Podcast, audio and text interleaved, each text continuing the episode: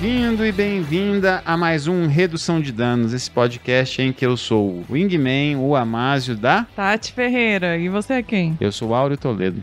E é o meu concubino. Concombina também, É, eu tô procurando sinônimos pra Amásio. Pra não ficar só na, no amaziado, pra poder variar, né? ter variações sobre o mesmo tema. Daqui a uns dias eu posso fazer um dicionário só dessa palavra. Tati, conta para os nossos ouvintes aí o que, que a gente vai conversar hoje, hein? Então, gente, vocês já chegaram naquela idade em que você percebe que o seu pai e a sua mãe, eles são muito teimosos, que eles não estão te obedecendo mais, que eles não concordam com você em muitas coisas, e pior que isso, você já percebeu que eles não são mais os seus heróis, que eles são cheios de falhas? E a próxima pergunta e última delas é: será que as falhas que eles têm são toleráveis? Hoje a gente vai discutir isso aqui. Nó pesado, hein? Brabo. Brabo, o fato dos seus pais não te obedecerem. Meu pai não entende, né? Bom, vamos lá. Para começar, esse é um assunto que dá pra gente discutir de vários ângulos, né? O primeiro ângulo que eu trouxe aqui pra gente discutir tem a ver, é o ângulo mais, digamos, legal, né? A responsabilidade, pensando mais na relação pai e filho, quando o pai chega mais na sua idade avançada, quando tem algum problema de saúde, aí tem que se cuidar, porque há uma demanda muito objetiva, concreta ali, de que o pai precisa de cuidado. A primeira informação importante é que, de- quando foi promulgado o Estatuto do Idoso, 2003,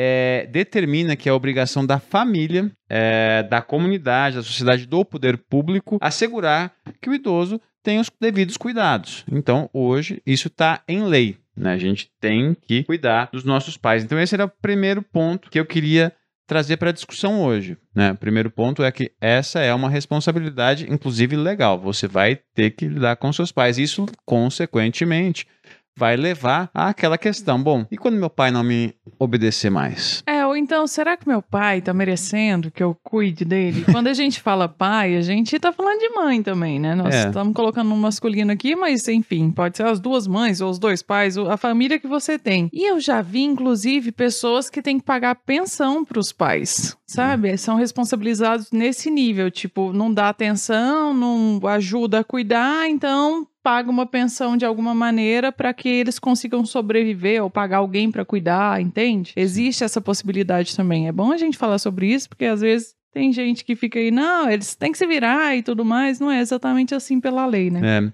isso é um ponto importante para a gente começar essa discussão, porque infelizmente essa é- é a realidade de muitas pessoas. né? Muitas pessoas, os pais chegam numa idade mais avançada, e isso está se tornando cada vez mais comum no nosso país, e aí esses idosos vão demandar atenção. E aí começam alguns problemas. O primeiro é o problema de saúde, o problema físico. O idoso, a idosa, ele deixa de ter condições de faz- realizar determinadas tarefas que antes eram triviais para a maioria das pessoas. Então, há alguns sinais aí que eu dei uma pesquisada para a gente levar em conta quando está chegando esse momento é, por exemplo, confusão financeira, Uhum. quando começa a ter muita dificuldade para lidar com dinheiro. Uma, um outro ponto a se levar em consideração é a dificuldade de locomoção, quando começa a ter dificuldade, seja para dirigir, ou seja mesmo andando, enfim, começa a tomar muito tombo, esse tipo de coisa. É, e é muito comum você ouvir idoso que quebrou o fêmur ou que quebrou a bacia, né? É comum demais. Não, isso é, e é no, no banho, no, no- no banheiro, no chuveiro, enfim, esse tipo de coisa. Aí é quando os, os problemas é, são maiores, né? Então, isso é um ponto que os filhos têm que começar a tomar atenção, né? Felizmente, né, na nossa família, a gente não é esse caso ainda, mas, por exemplo, a minha mãe já teve que cuidar da minha avó, e isso não é uma situação simples, né? A gente chega lá porque que isso não se torna simples daqui a pouquinho. Mas esses são algumas coisas que a gente tem que tomar em conta Uhum. né? Essas questões das dificuldades que os pais têm, é, vão ter com, com a idade como os filhos vão lidar com isso. É, e você falou envelhecer é uma realidade e é uma realidade de todo mundo, né? E cada dia mais a gente tem um tempo, uma expectativa maior de vida, não pós-Covid, né? Porque pós-Covid a expectativa, especialmente dos brasileiros, ela diminuiu, a expectativa de vida.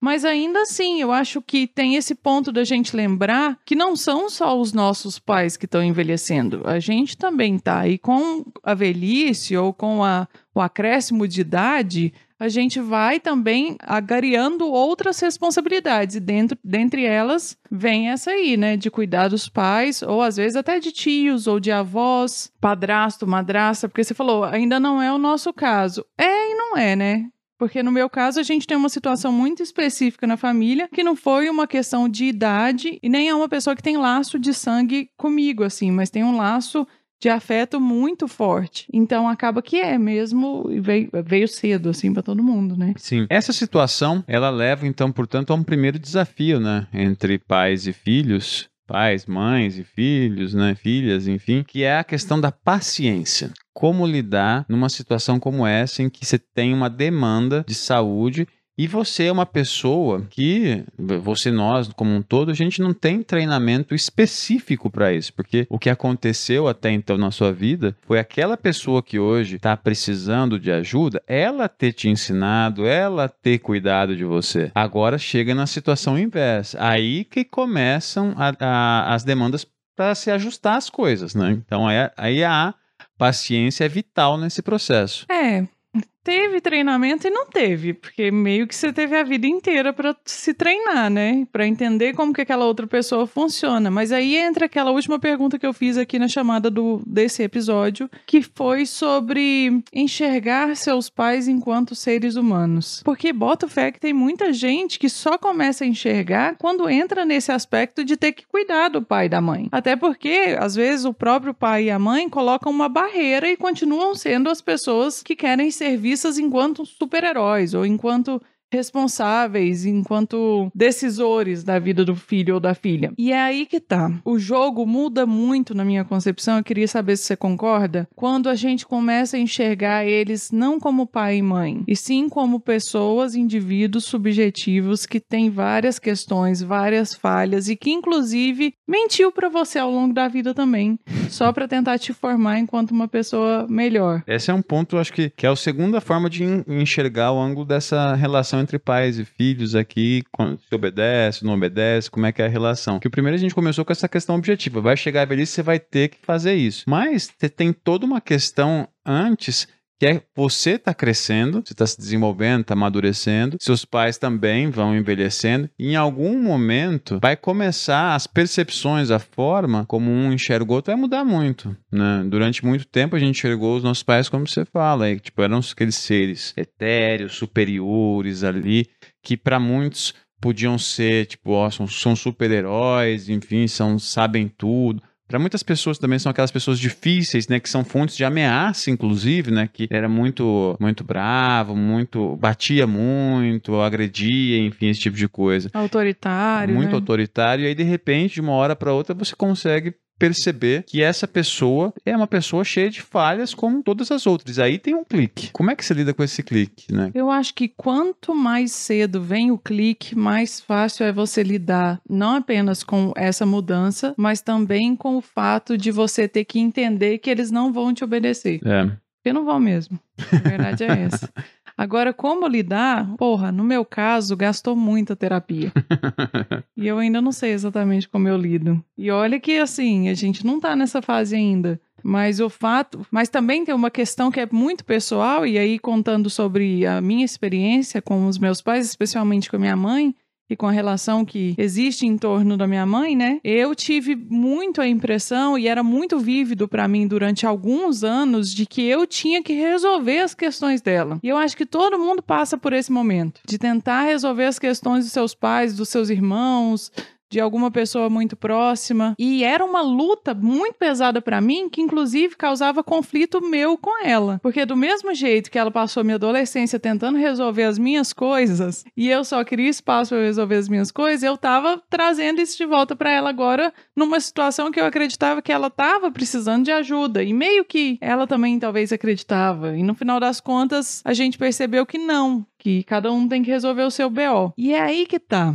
Eu acho que essa é uma questão que vai ser levada para a vida inteira, porque muito desse negócio de obedecer, de entender os seus pais, está dentre a coisa de você tentar ajudar, tentar resolver, tentar ser a solução para eles de alguma maneira. E às vezes não tem ninguém querendo solução, entendeu? Às vezes, mesmo que queira, é como eles ensinam pra gente, ou é, no meu caso específico, é como foi ensinado pra mim, se vira, você que tem que dar solução pros seus BO. E é, não sei, é doido, assim, eu tô, tô só abrindo meu coração e tal. Mas eu acho que muita gente vai se identificar. Ah, eu acho que sim. Porque é muito comum a gente ver é, aqueles casos de, olha, meu pai é meu herói, minha mãe é minha heroína, enfim, eles fizeram tudo por, pra mim na vida. Mas acho que tudo isso é, vem de um reconhecimento da trajetória, né? Então, quando você tem uma relação construída é, durante, desde a infância até a vida adulta, mas uma relação que vai ter dificuldades, vai ter desafios, mas que é um relacionamento saudável entre pai e filho, quando chega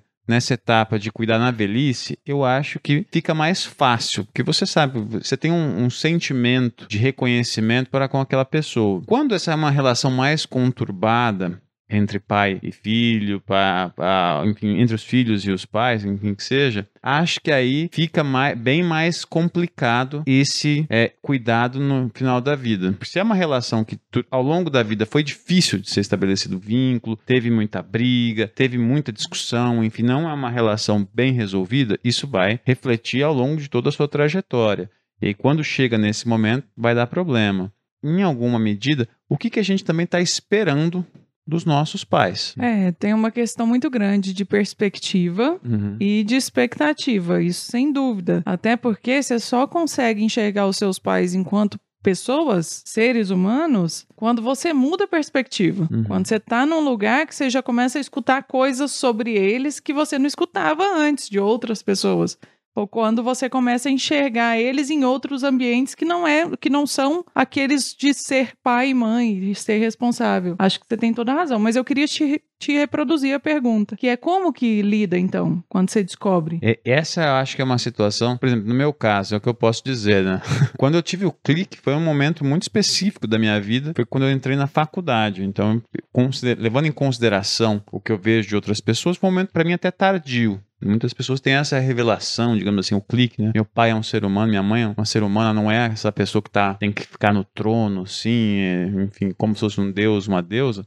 Eu já tinha quase 20 anos, mais ou menos. E aí, para mim, foi muito difícil. Foi uma coisa assim, tipo, nossa, mas ela é, tá cometendo um erro. Uhum. E esse erro aqui, pra, é, é, tá claro para mim.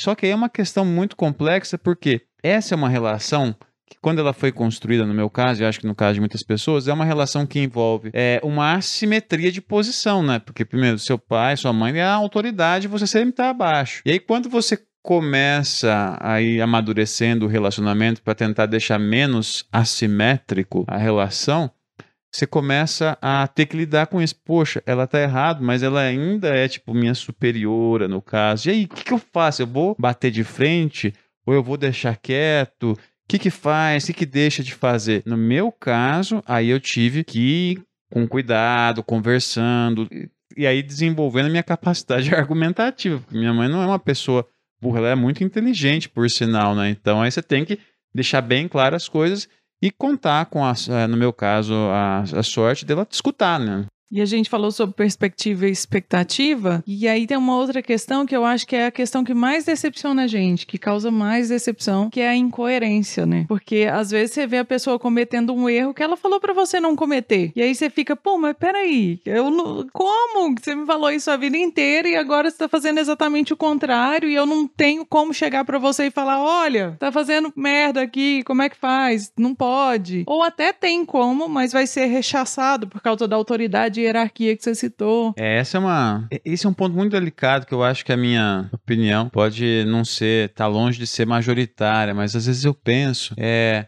O que, que a gente pode esperar de uma relação entre pais e filhos? Né? Muitas pessoas querem um reconhecimento, que é uma harmonia. Eu, às vezes, acho que, que isso é um ideal, né? A gente querer buscar isso. Mas, às vezes, eu penso também que não vai ser essa relação que vai te dar esse reconhecimento de família que você está buscando. Para muitas pessoas, eu acho que a relação pai e filho, ela é uma relação de muito sofrimento. Né? Eu vejo casos de colegas que sofrem demais sempre quando a questão é o pai e a mãe. Nossa, Aura, eu tava muito querendo ter um segundo filho, agora eu desanimei muito, horrores. e ainda fiquei pensando, tadinha da Clara, pra quê?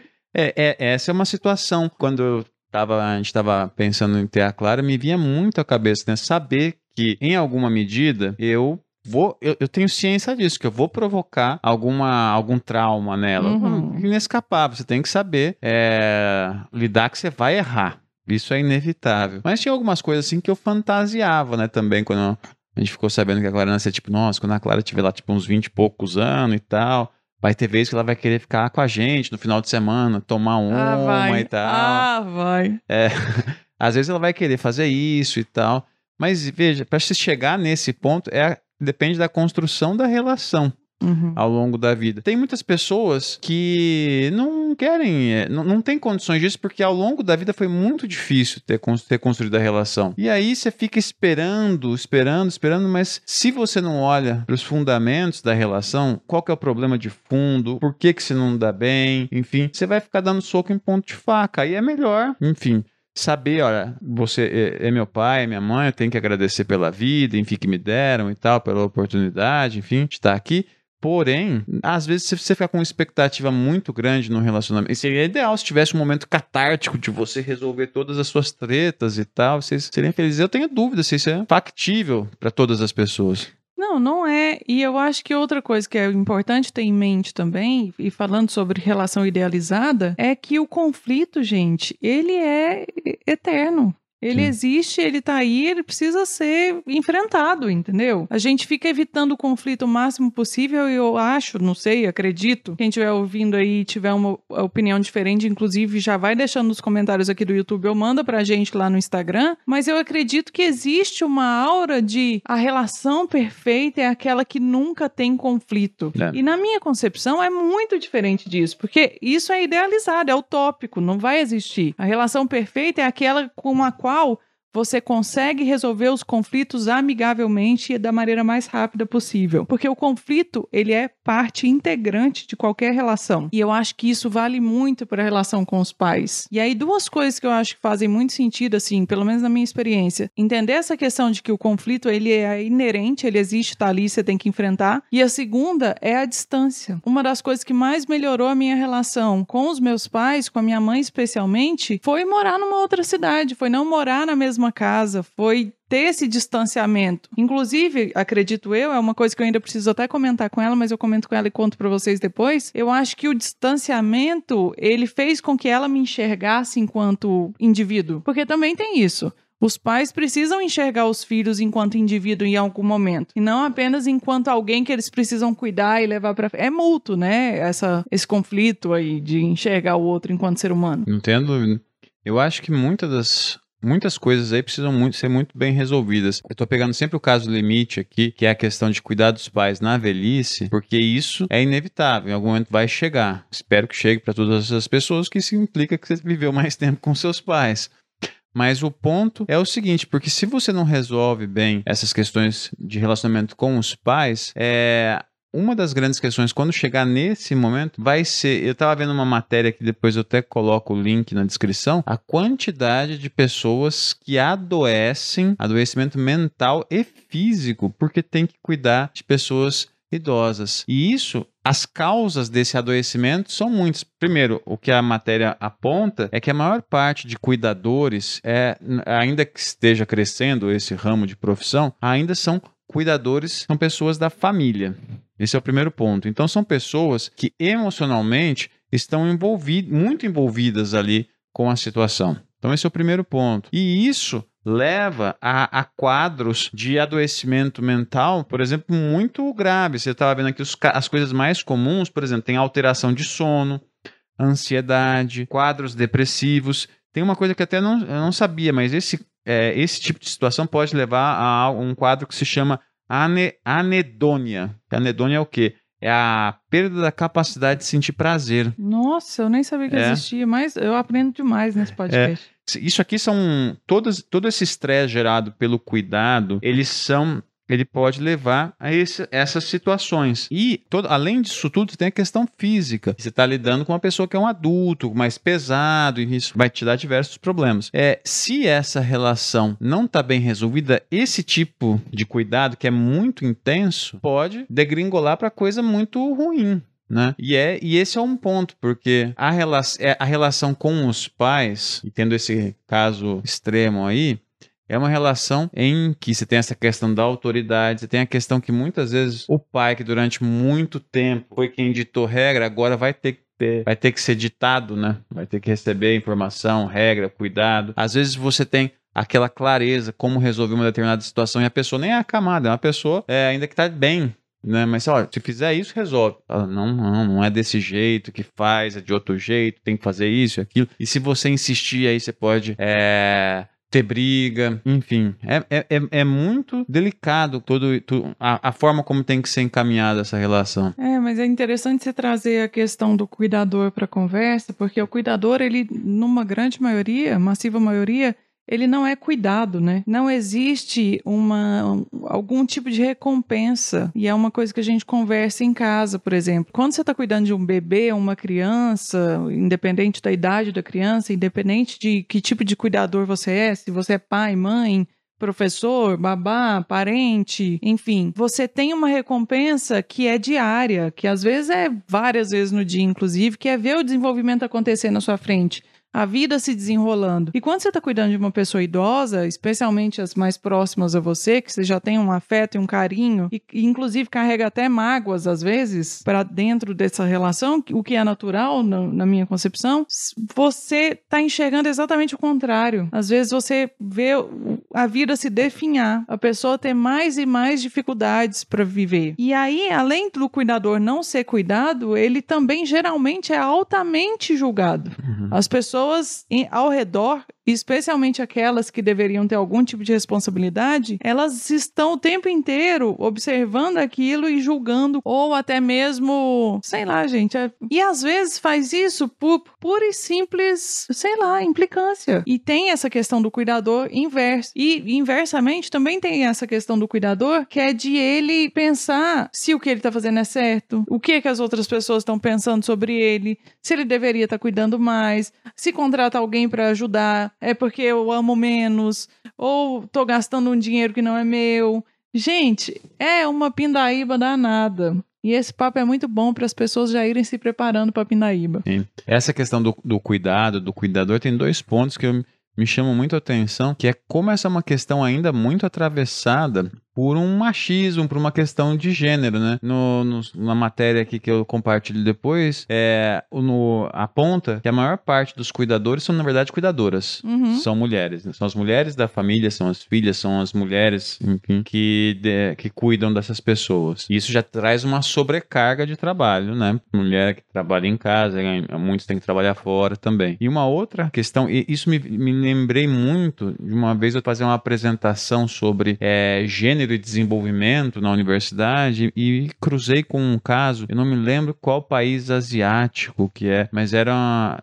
Posso estar equivocado. Depois eu ponho a referência também do livro que eu encontrei isso. Mas era um caso, se não me engano, na Malásia, em que as famílias é tarefa na cultura sempre da mulher caçula cuidar da mãe, da mãe, dos pais na velhice. Quando não nasce filha mulher, fica a responsabilidade, é, até então, né, a, ficava a responsabilidade para o filho mais novo, só que esse filho ele tinha que muitas vezes performar o gênero feminino, inclusive. Ele não podia é, ser mais homem, sabe? Era uma coisa assim. Ele tinha que se vestir como mulher, se performar como mulher. E aí que acabava quando os pais, acontecendo, quando os pais faleciam, aí o que, que acontecia com essa pessoa que passou uma, uma parcela grande da vida, tipo, sendo homem e agora era mulher, né? Ele tinha que ir para a cidade grande, é, para outros lugares maiores e muitas vezes acaba é, acabava em alguma medida se prostituindo, sabe? Umas coisas assim. É, porque perde a identidade, né? Perde a identidade.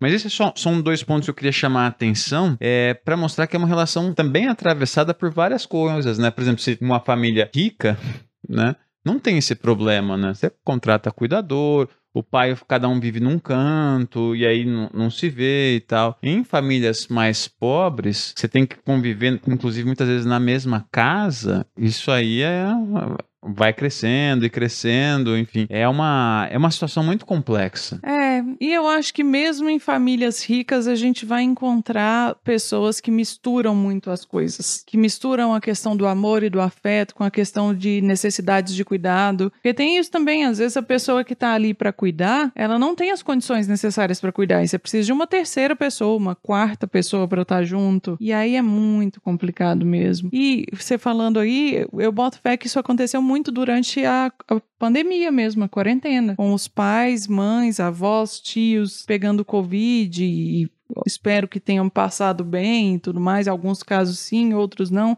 Mas eu acredito que tenha sido um teste para muita gente também. Não tenha dúvida. Eu acho que esse foi um período de muito teste, porque muitas vezes essa é outra questão, né? Os pais, eles têm as suas, uh, os seus hábitos, os seus, uh, enfim, o seu dia a dia. E aí a pandemia vem, muda tudo isso. E eventualmente aí sobra para os filhos organizarem a rotina dos pais, que são mais sensíveis, enfim, aí vai ter que ter paciência, jogo de cintura. Se, inclusive, não tiver divergência entre como que se enxerga a pandemia, né? Que se você tem uma visão, ah, não, isso é só uma gripe e tal, coisa, não vai dar nada e não sei o quê. Ou, se não, leva a sério isso aí, beleza, aí vai, é mais fácil, né? Mas se tem essa divergência, inclusive, de como lidar com a situação, eu lembro no início da pandemia de ver uma, um print de um cara conversando com outro cara falando, falando, que, falando que ele tinha feito um perfil de idoso numa rede social dessas de encontros amorosos. E aí o cara, mas por que, que você fez isso? Que nada a ver. Ele falou, não, é para mandar as, as mulheres ficarem em casa, tipo, as senhoras ficarem em casa. Fica em casa, fica em casa. É, eu só lembrei disso pra dar um alívio cômico, porque eu achei que tava muito pesado aqui a situação. É, é. Tem, acho que eu, mais um ponto aqui da minha parte, ainda só pra encaminhar aqui pra, pra, pra, pra brincadeirinha que eu fiz aqui, depois pro final, que é basicamente é, o que fazer então, né? Você vai ter uma situação em que você vai ter essa mudança inevitável. O pai vai envelhecer e vai demandar ajuda. Ah, o filho vai é, envelhecer, vai ficar mais maduro e as coisas, os papéis vão acabar se invertendo, né? Muitas vezes, né, essas questões vão, é, vão, vão mudando ao longo do relacionamento das pessoas, né? O que que você faz é, quando você tem que lidar com a situação de, poxa, meus pais não me obedecem? Nossa, muito difícil pensar. Treta, né? acho que a resposta é treta. Eu acho que assim, eu tenho uma sorte muito grande, porque lá em casa eles me escutam muito, não necessariamente eles concordam, mas eles me escutam muito. Tanto que geralmente, quando algum assunto precisa ser abordado, as pessoas falam, Tati, dá um toque lá. e aí eu dou um toque lá, entende? Mas eu acho que quando chega num ponto que é inevitável, e a gente tá falando muito sobre o caso extremo de ter que realmente cuidar 24 horas dos pais, mas tem também, por exemplo, o pai e mãe que você vê que nitidamente precisa fazer uma consulta no médico. Uhum. E aí, não, se recusa a ir. Não, não tenho nada, tô tranquilo. Não, não quero ir. Como você faz um caso desse? Eu acho que a única solução é marcar o médico e fingir que tá indo passear, igual a gente faz com criança que não quer tomar vacina. É. Acho que não tem jeito. Vai chegar no momento que você vai ter que se impor de alguma maneira e falar: olha, lembra quando eu era uma criança e você me levava ao médico e eu não queria ir, mas você falava para mim que era pro meu bem, que é pro meu bem-estar? É a minha hora de retribuir. Uhum. E é isso que eu tô fazendo. Eu não tô querendo nada para te prejudicar, muito pelo contrário. Acho que tem que jogar aberto e assumir a sua responsabilidade, né? É. é, no meu caso, eu acho que é muito parecido com o seu, né? Porque ao longo dos anos, eu construí uma boa relação com a minha mãe, então quando eu, eu preciso falar alguma coisa, ó, tem que ver direitinho, tá errado, tem que fazer assim, ela consegue me escutar. Pode ser que ela não vá concordar, mas ela me escuta, ela dá atenção, enfim por enquanto, né, não vai saber no futuro né, se ela vai mudar de opinião, mas por enquanto isso, essa estrutura assim, a gente estruturou o relacionamento de uma forma bacana que dá para lidar com isso. Mas no meu caso, a questão é que quem tá diretamente na ponta lidando todo dia é minha irmã, né? É. é então para mim é fácil, tô à distância, e a distância é bastante longe, é conversar e vez ou outra só intervir. A minha irmã é quem lida mais diretamente com isso. Essa é uma questão, né? Que muitas vezes pode também mexer no relacionamento, né? Tipo, alguém fica de longe e vem só de vez em quando. Uhum. E aí, tipo, não tem uma imagem ali determinada construída, né? Agora, se a pessoa tá o dia a dia, às vezes vai desgastando, enfim, esse tipo de coisa. Agora, a questão, eu acho que é pior quando a relação é ruim, né? Quando não tem diálogo, quando é sempre um é o pai enxerga o filho enquanto um, aquela criança ainda. Submisso, né? Sub, que tem que se submeter, e aí e o filho, ah, o pai não me entende, né? Toda vez vez que eu vou tentar falar alguma coisa, ele grita, ele se revolta, não faz o que eu digo. É por isso que é sempre é, é, é a, a, construção do relacionamento é muito importante. É, se você se a relação é feita de pessoas mal resolvidas, dificilmente você vai conseguir ter uma relação com uma boa solução, assim, com, com uma vivência tranquila, né? Harmoniosa. E aí eu também acho, voltando naquilo que eu disse, que existe um limite. Existe um limite até onde você pode se oferecer enquanto uma pessoa que vai tentar ajudar. E também tem aquela coisa que eu vivo dizendo que é é maior de idade? Hum. Você manda pôr a língua pra fora, põe? Manda levantar o braço, levanta, tá vacinado? Não, cara, você fez tudo que você podia, a pessoa continua negando, chegou num ponto que, pô, você não tem muito mais o que fazer. Eu, eu sou a favor da treta, né? Hum. Pós tudo isso aí, eu ainda sou a favor do conflito, da treta resolvida, obviamente, de um jeito ou de outro, porque esse é o meu limite de final, assim, ó, eu vou até ali. Se dali para frente não der para eu ajudar em nenhum aspecto, eu dou um passo para trás e falo, então na hora que você quiser eu tô aqui. Porque também tem isso. Enxergar eles enquanto seres humanos é entender que eles têm possibilidades de decidir o que, que querem para a vida. Uhum. Que eles têm uma construção de experiências e vivências que levaram eles a essas decisões que eles estão tomando agora. Uhum. Então faz parte da nossa então, acredito que isso também faz parte da nossa responsabilidade enquanto filho, que é entender os limites do outro, o que, é que o outro realmente quer. Agora, se ele está se colocando em perigo de alguma maneira, vamos supor, vou dar um exemplo aqui. A minha avó tem 83, 84 anos e ela mora sozinha e vive muito bem e está muito tranquila.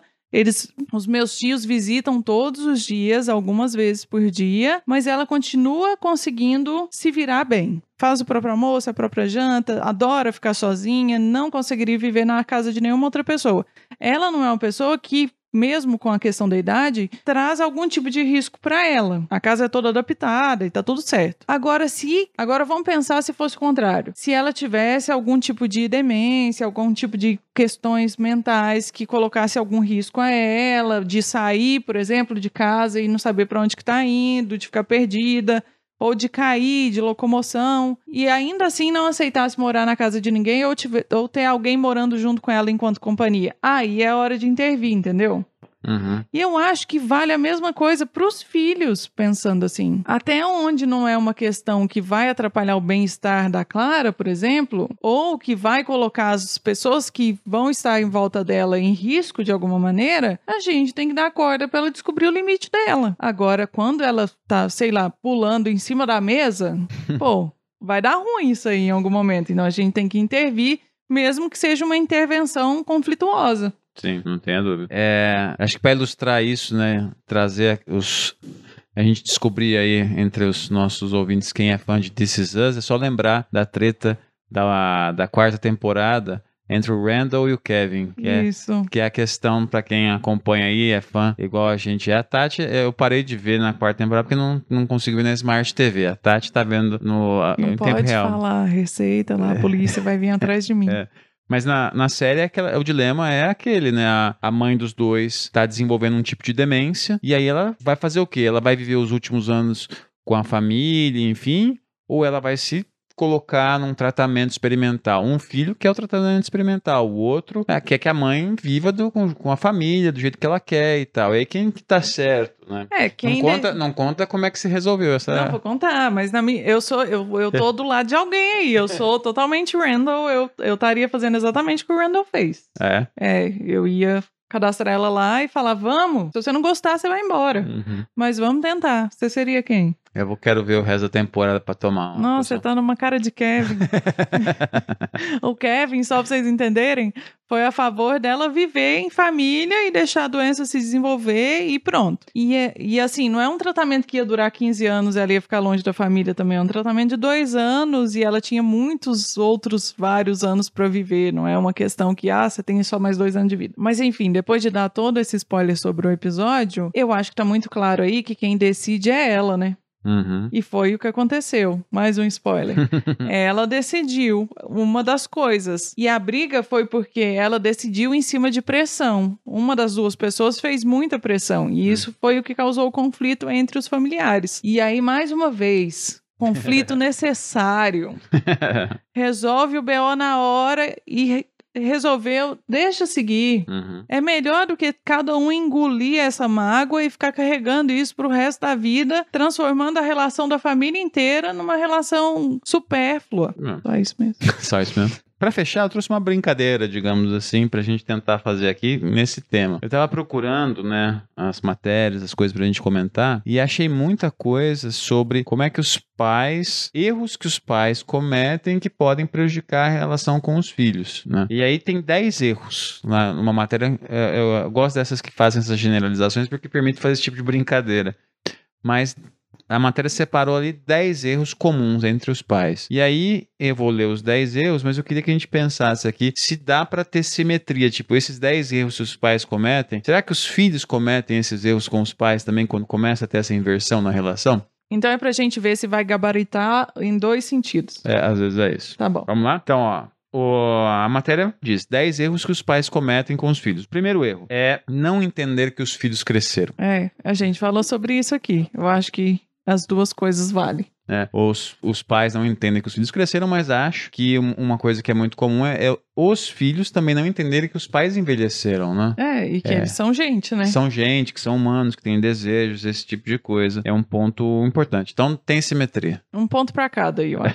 É, segundo erro, que é muito comum, é um erro que a matéria coloca como minimizar as descobertas. É tipo assim, é, os pais, né? Tipo, o filho descobriu um negócio, pai, não, eu já vivi isso, você vai, tipo, Ah. superar isso. Tipo, uma decepção amorosa. Calma, você vai superar. Então, minimizar. Condescendência, condescendência que chama É tipo, isso. é. Não sei se é. É, não sei, mas a ideia aqui é tipo é fazer é, relegar, tipo, olha, mostrar isso, ah, tudo, isso é- não é tão importante assim como você tá imaginando, sabe? Uhum. Você acha que tem simetria assim, tipo, no- os filhos fazem isso com os pais? Eu acho que, vou dizer, eu acho que sim. Tipo, Me dá um exemplo aí, que eu fiquei meio perdido agora. é, tipo, a gente tem uma descoberta quando a gente é criança e conta pro pai, ah, tá, beleza, vai, vai, vai- ficar pior, vai ficar melhor. E aí agora os pais, quando estão mais velhos, tipo, aposentado, não tem grandes, digamos assim, não tá trabalhando, não tem grandes novidades pra contar pra gente, então, tipo, ele ir na vizinha, ir na padaria, ir fazer alguma coisa, se tornam uma grande coisa pro dia dele. Nossa, hoje eu fiz isso, conversei com fome. E pra gente, puta, isso aí, que Entendi. saco, pequeno, sabe? Então eu acho que a gente comete isso também. É, que nem o dia que a minha mãe descobriu o Whindersson no YouTube.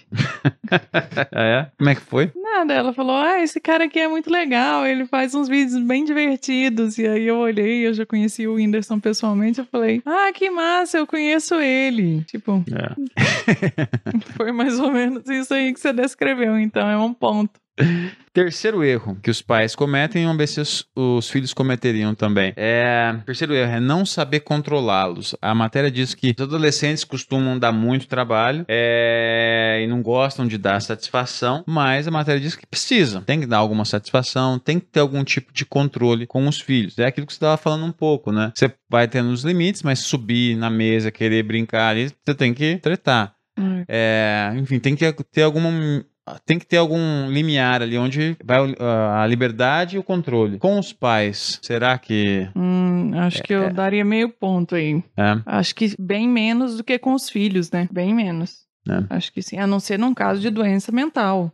é, eu acho que aí é uma, tem que ser uma situação limite, sabe? É uma questão como- na situação que a gente começou aqui a- o episódio. Tá doente, precisa de cuidado, aí tem que ter uma intervenção mesmo, alguém para organizar as coisas. É, até porque senão você não consegue fazer um trabalho bem feito, É. né? Esse então é o terceiro erro, então, que é mais ou menos, então, né? Mais ou menos. Mais ou menos. É, quarto erro muito comum é exagerar nas cobranças, né? O- Muitas se argumenta que os pais, quando exageram muito nas cobranças em cima dos filhos, isso causa muitos problemas para a criança, para autoestima, enfim. Tem isso dos filhos com os pais? Com certeza, eu acho. É, Pessoas que exageram na cobrança em cima dos pais? Sim, com certeza. E aí, quando eu digo cobrança, eu tô falando até de controle também. né? De tipo, ah, mas de novo, você tá falando no telefone com a Maria. Você fala com a Maria o dia inteiro, todo dia. É a questão do bem-estar. Vai fazer mal? Não vai. É. Então, deixa rolar.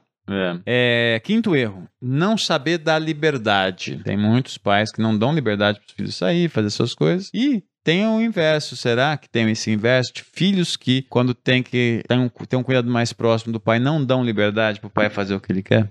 Deixa eu jogar um rolê na mesa aí que é o da privacidade. Uhum. Quando você é uma criança, você não tem privacidade nenhuma. Você vai aprendendo que você tem o direito à privacidade ao longo dos anos. À medida que você vai ganhando idade, né? Quando chega na adolescência, você chega no limite da necessidade da privacidade, não é mesmo? É a hora que você mais precisa de privacidade para se desenvolver enquanto pessoa e se descobrir a personalidade e afins. Quando você tá idoso, você já experimentou todo tipo de privacidade, todo tipo de liberdade possível. Como que você tira a liberdade de uma pessoa idosa? Com, do mesmo jeito que você não consegue tirar a privacidade de um adolescente, eu acho. Então, acho que essa faz muito sentido. É, concordo. Eu acho que faz todo sentido isso. Isso é uma situação muito delicada. Eu acho que as maiores brigas da adolescência, especialmente, elas acontecem por causa da privacidade ou falta de. É, sim, às vezes eu acho que é- essa é a grande questão. Eu acho que a privacidade e liberdade, você querer fazer coisas e não poder. Sexto erro, demonstrar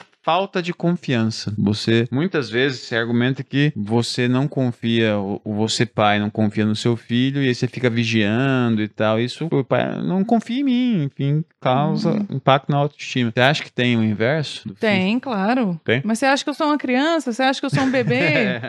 acho que tem, óbvio que sim. Você não acha, não? Eu acho, eu acho que também tem. Sétimo erro: desesperar-se nas crises. Né? Ah, não, mas agora não pode nem dar uma gritadinha, uma choradinha, um desespero?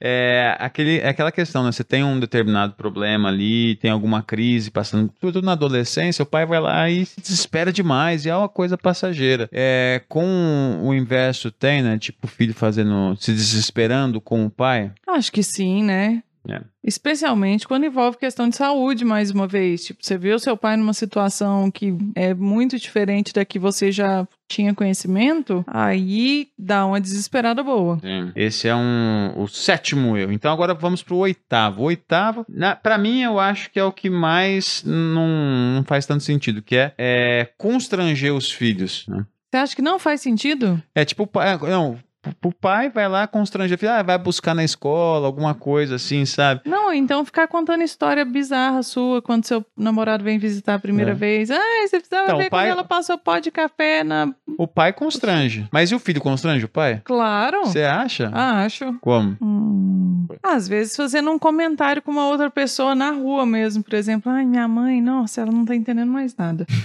ah, releva minha mãe, ela tá Ah, cheia dos problemas. Isso é constranger de alguma maneira. é, vou dar meio ponto, é.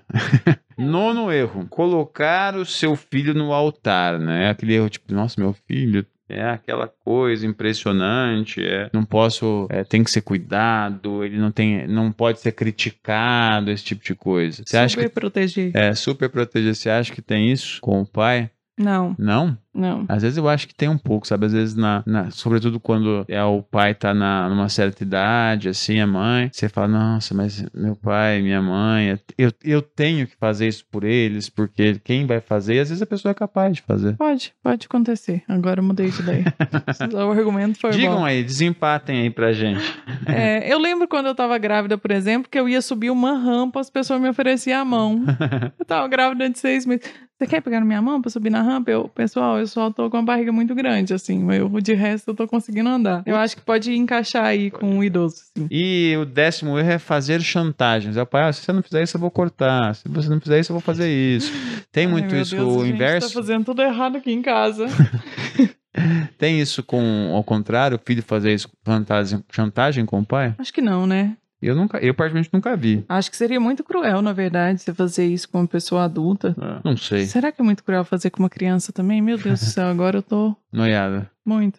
Digam aí pra gente se tem isso, fazer chantagem do filho com os pais. É isso. Tá pronto pra encerrar esse papo? Tô. Você tá? Tô pronto. Podemos ir promovendo ganhos? Pode, nem doeu hoje. Pode.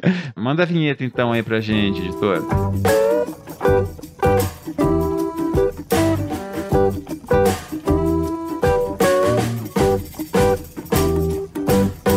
Hoje no Promovendo Ganhos eu separei algumas notícias aqui. A primeira notícia, quem nos deu foi nosso editor do YouTube, o Léo. Lerro. Lerro nos mar... me marcou e falou, pô, promovendo ganhos. A gente tem os melhores editores, né? O Lerro fica mandando essas notícias pra gente, ajudando. O Thiago, no episódio da Geração Canguru, também fez os comentários muito pertinentes. A Letícia, que empresta a linda voz dela pra uma das vinhetas que a gente tem aqui. Isso, a gente só tem feras com a gente. Mas a primeira notícia qual é? é casal esconde dinheiro e fraldas e leite em pó em supermercados. É a história de um casal nos Estados Unidos, é, na Califórnia, que eles foram numa uma, uma série de várias lojas de uma rede lá nos Estados Unidos. Walmart. Walmart. Não, foi na Target. Ah, achei que era Walmart. foi no Target. E aí eles esconderam quase o equivalente a 5 mil reais em produtos para bebê, tipo em fralda, leite em pó, enfim, esse tipo de coisas. A Crystal comentou que ela passou muita dificuldade na, no, com a primeira gestação, com o primeiro filho. Hoje ela tem um bom emprego que permite né, que ela viva bem, então ela resolveu fazer essa boa ação. Aí. Pegadinhas do bem, né, que chama. Pegadinhas do bem. Eu achei muito bacana. É, bem legal mesmo. Muito legal, né? Parabéns aí a, a Crystal e o Patrick. Que inclusive entendem português e estão escutando É. esse podcast. legendado aí, vamos legendar e mandar pra eles. Vamos. É, segunda notícia: é, tio larga vício para cuidar do, so- do sobrinho órfão de deficiência. A relação dos dois eles se salvaram. Isso aconteceu no Brasil, né? O seu Edivaldo e o Talisson é, são tio e sobrinho. E aí eles acabaram virando pai e filho. Conta a matéria de onde? Do Só Notícia Boa. Claro. É nosso patrocinador aqui. Hoje o Thalisson tem 21 anos, né? Mas a mãe dele, quando morreu no parto, é, o pai não quis cuidar, não quis assumir o, o filho com deficiência. E o tio, na época, alcoólatra, falou assim, não pode deixar, eu cuido. Ela largou o vício, começou a cuidar do sobrinho e hoje tá aí a- a- o menino com 21 anos e o tio juntos. Uma história muito bacana, um laço que salvou os dois. É. o tio deixou de beber e o menino teve alguém pra cuidar dele, que de outra forma sequer estaria aqui, né? Que legal, né? Muito legal isso. A última história, mais uma proporcionada pelo Só Notícia Boa, eu me chamou muita atenção, eu acho- achei muito bonita. É a história de, há há 16 anos atrás, um juiz condenou um ex-traficante nos Estados Unidos, é, mas ele falou que ia acompanhar a história desse rapaz. E aí, depois é, de uns anos, esse rapaz que foi condenado por esse juiz, é, ele se formou em, em- em Direito nos Estados Unidos e voltou para agradecer o juiz. Olha só, Ele- achei que ele tinha virado juiz. Eu tava esperando um plot twist maior. Minha expectativa é tenso, né? É, não, ele, ele, o juiz, na, quando foi condenado, ele foi para ser condenado, ele esperava pegar 20 anos de prisão, mais ou menos. E aí o que aconteceu? Ele deu três anos é, de prisão depois a liberdade condicional e falou que ele tinha que mudar a vida dele, a trajetória dele. E aí o que aconteceu? O rapaz falou assim: eu vou fazer isso então. E aí, quando ele se formou em direito, ele chamou o juiz e a foto dele se abraçando, os dois chorando, enfim. Uma coisa muito bacana, uma história Uhum. muito legal. Muito mesmo, muito legal. Beleza? Fechado? Fechou, fechou. Então vamos pro saque. Solta a nossa vinheta favorita aí.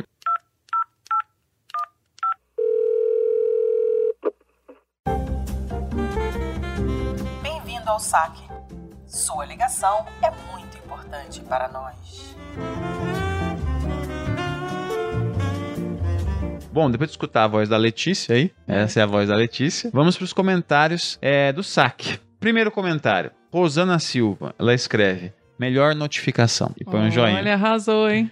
É, eu falei, vou, pegar a pessoa que primeiro comentou aqui. Foi a Ah, Rosana Silva. Rosana, você Rosana- tá de parabéns aí. Ela tá sempre presente nos comentários e ela geralmente é a primeira pessoa a comentar mesmo. Acho que toda terça, sexta e às vezes alguns domingos e segundas, às sete horas, ela tá com o alarme do celular ligado lá. Chega a notificação, ela já entra e comenta. Arrasou. Gostei muito, Rosana. Isso também é pra gente estimular as pessoas a ir lá. Quem comentar primeiro de vez ou outra, eu vou trazer aqui, hein? Vocês ficam espertos aí. O áudio tá cheio da estratégia, vocês estão vendo, né? Segundo comentário é da Jack Dark.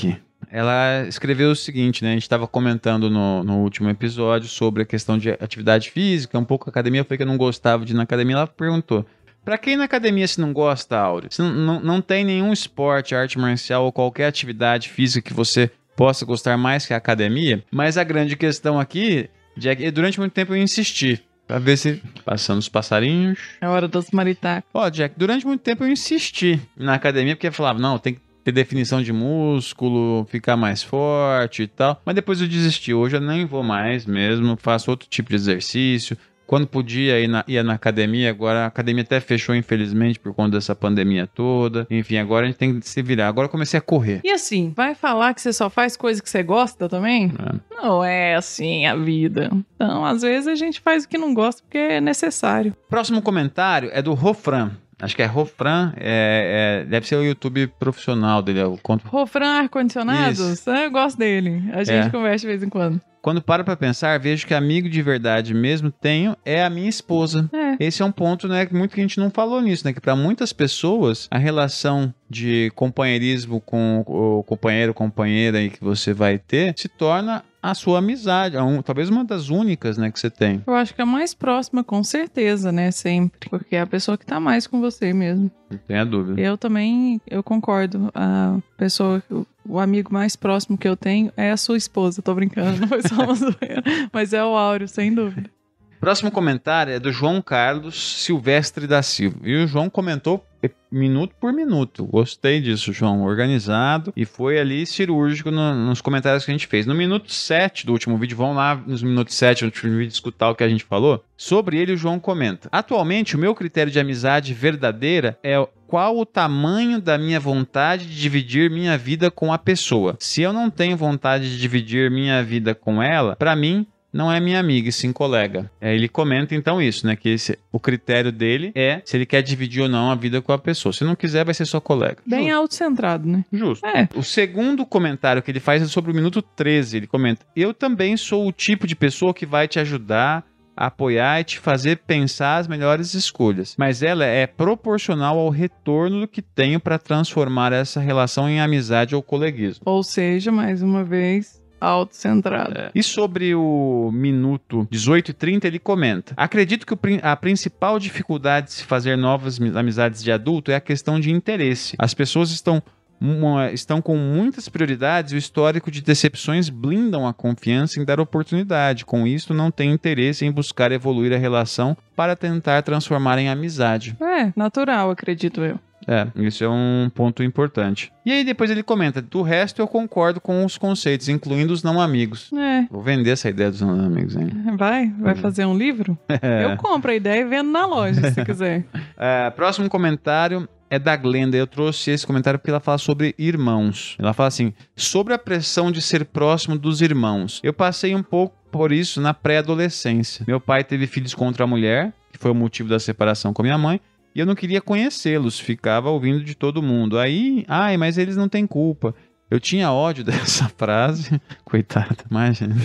Sabia que eles não tinham culpa, assim como eu também não. Com o tempo, acabei cedendo e passei por várias situações merda, principalmente por causa da mãe deles e preferi me afastar. Enfim, as pessoas têm que parar com essa coisa de, ai, mas é seu pai, mãe, irmão, se não te faz bem, não tem que conviver em pronto. Meus primos, por exemplo, são muito mais irmãos pra mim. E não, da minha parte, eu achei que ela tá correta. Eu acho que muitas vezes é aquilo que a gente falou um pouco nesse episódio. Tomara que a Glenda, que é a- quem escreveu isso, escute também esse próximo. Muitas vezes a sua expectativa com relação ao seu pai, à sua mãe, à sua família é muito grande e não vai ser nessa relação que você vai resolver uma ânsia que você busca. Talvez numa outra. Eu tô de acordo. É, exatamente. O último comentário é da Luana Mendonça. Ela comenta: Me nota, Tati, o que eu tenho pra comentar é importante. Nota ela. Notei. Oi, Luana, tudo bom? Notamos. Comenta aí, vamos ver. É, ela diz o seguinte. Na minha visão, vocês esqueceram de falar de um fator complicador disso tudo. Pessoas que se mudam para longe após a faculdade, ou seja, depois de toda essa fase de ouro de fazer amizades passar. É o meu caso. Nasci, cresci e estudei até a faculdade no Rio, mas desde o primeiro emprego trabalho em São Paulo. Meus melhores amigos são os do ensino médio e da faculdade, todos no Rio de Janeiro, e me considero muito bem sucedido em cultivar essas amizades, mesmo à distância. Nos vemos algumas vezes ao ano, fora da pandemia, obviamente. Mas sinto muita falta de ter pessoas em quem eu confie e tenha realmente prazer de passar o tempo por parte do dia a dia. Por um tempo, fiz alguns colegas de farra aqui com quem saía bastante. Aquilo que a gente tinha falado, dos colegas de farra, né? Uhum. Mas a pandemia babou tudo. Eles não respeitaram nem um pouco o isolamento desde o começo, o que me fez perder o interesse em desenvolver uma amizade, porque vai totalmente contra meus valores. E vi alguns comentários homofóbicos e machistas em um grupo de WhatsApp que não gostei nem um pouco, até sair do grupo e me afastei na vida real.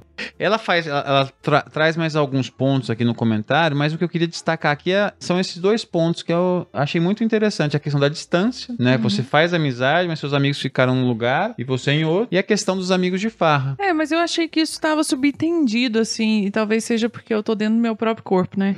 porque eu e você, a gente tem essa mesma experiência também. Por exemplo, você saiu de Dourados para fazer faculdade em São Paulo e de lá voltou pouco tempo, mas já veio para Uberlândia. Eu saí de Araxá, eu tinha 19, 20 anos. Depois nunca mais voltei, fui para o Canadá, vim para Uberlândia. Então achei que isso estava meio subentendido. Até porque, Luana, é como você disse, você consegue manter essas amizades à distância de uma maneira satisfatória, assim, positiva. É o que acontece comigo e com o Áureo também. Porque, mas a gente ainda consegue manter de alguma maneira. Porém, mesmo que você estivesse na mesma cidade, o grau de interesse, a possibilidade dos interesses mudarem e você se afastar daqueles seus amigos que você acredita que hoje estariam passando tempo na sua casa é muito maior. E vamos lembrar uma coisa também que a gente falou nesse episódio. A distância, ela torna as coisas mais simples, mais aceitáveis, toleráveis. Isso pode acontecer com seus familiares, mas também pode acontecer com seus amigos. Por exemplo, as amizades que eu mantenho, eu acredito que o Áureo também, lá da época da nossa infância ou até mesmo de ensino médio, eu já acabei perdendo uma ou outra porque os interesses se tornaram muito distantes, assim. Ou até mantenho uma ou outra, mas de uma maneira mais superficial mesmo. Não com aquela riqueza de contato e de confiança e detalhes que a gente tinha antes. Então acho que isso não tem muito a ver com a distância, tem a ver com como você vai se desenvolvendo enquanto pessoa e os seus amigos também. Viu? Eu falo pouco nos outros, mas na hora que eu disparo a falar, eu falo muito. Peço perdão falou, pelo vacilo. Falou falei, falou bonito. Falei bosta? Achei que era bosta. falou e falou bonito. Não Tô tá de bom. acordo. É isso. Encerramos o saque de hoje. Você quer vir aqui falar um pouquinho aqui com o pessoal no microfone? Vem aqui falar uma coisa pro pessoal. Vem aqui. Conversa com o pessoal no microfone aqui um pouquinho, vai. Fala oi. Fala oi. Pra quem vai. não tá uh, vendo pelo YouTube, pra quem tá vendo, escutando pelo Spotify, vocês escutaram de um É a Clara, ela veio aqui participar da gravação hoje. Veio. Mas não quis falar com vocês diretamente, não. Ela, ela tem vergonha. Tem. Tem medo. É, tô com medo. Tô com medo. Vamos lá então? Minuto da Inquisição, solta a vinhetinha favorita aí, editor.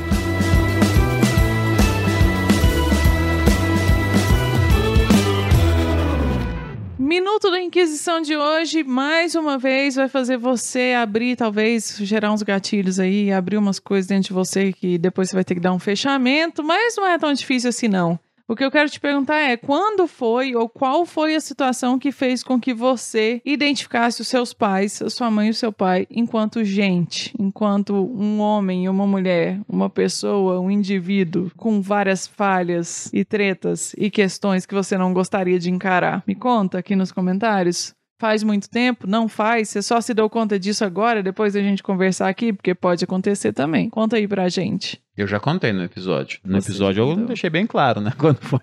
e você sabe que eu acho que eu não tenho lembrança disso, mas é. eu vou pensar também, junto no com o pessoal. No próximo episódio você traz pra gente. Tá bom. Tarefa de casa que chama? É, né? É? Fico dando tarefa de casa pra galera, eu tenho que merecer a minha também, é. né? Então fechou, tá combinado. É isso, pessoal. Muito obrigado. Nos vemos daqui 15 dias. Isso, exatamente. Sem erro. Até mais, gente. Tchau, tchau. Tchau.